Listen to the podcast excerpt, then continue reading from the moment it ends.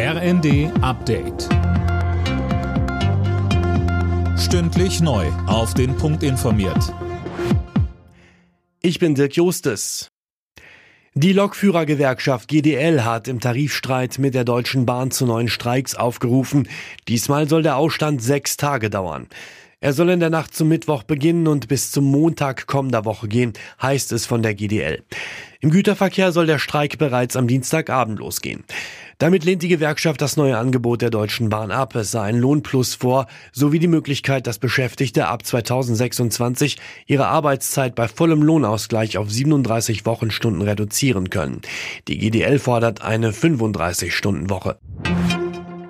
Erneut sind Hunderttausende Menschen gegen Rechtsextremismus auf die Straße gegangen. In München waren es so viele, dass die Demo aus Sicherheitsgründen abgebrochen wurde.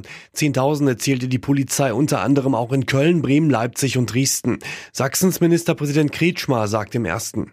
Es ist bewegend, was da äh, passiert. Und ich glaube, den vielen ehrenamtlich engagierten Menschen in Deutschland, die sich für unser Gemeinwesen engagieren, für die ist das eine riesige Unterstützung. Und natürlich für diejenigen, die einen Migrationshintergrund haben. Danke, dass das so möglich ist. Und jetzt geht es darum, tatsächlich auch als Politik, als die Verantwortlichen zu beweisen, dass wir mit dieser Demokratie erfolgreicher sind.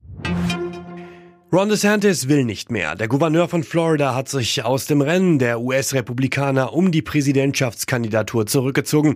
Eine Mehrheit der republikanischen Wähler wolle Ex-Präsident Trump, sagte er in einer Videobotschaft bei X. Er will jetzt Trump unterstützen. Die Wagenknecht-Partei könnte bei der Bundestagswahl aktuell mit sieben Prozent der Stimmen rechnen und offenbar gräbt sie nicht der AfD das Wasser ab. Im Wahltrend der Bild am Sonntag bleiben die Rechtsaußen stabil bei 22 Prozent. SPD und Grüne liegen bei 13, die Union bei 30 Prozent.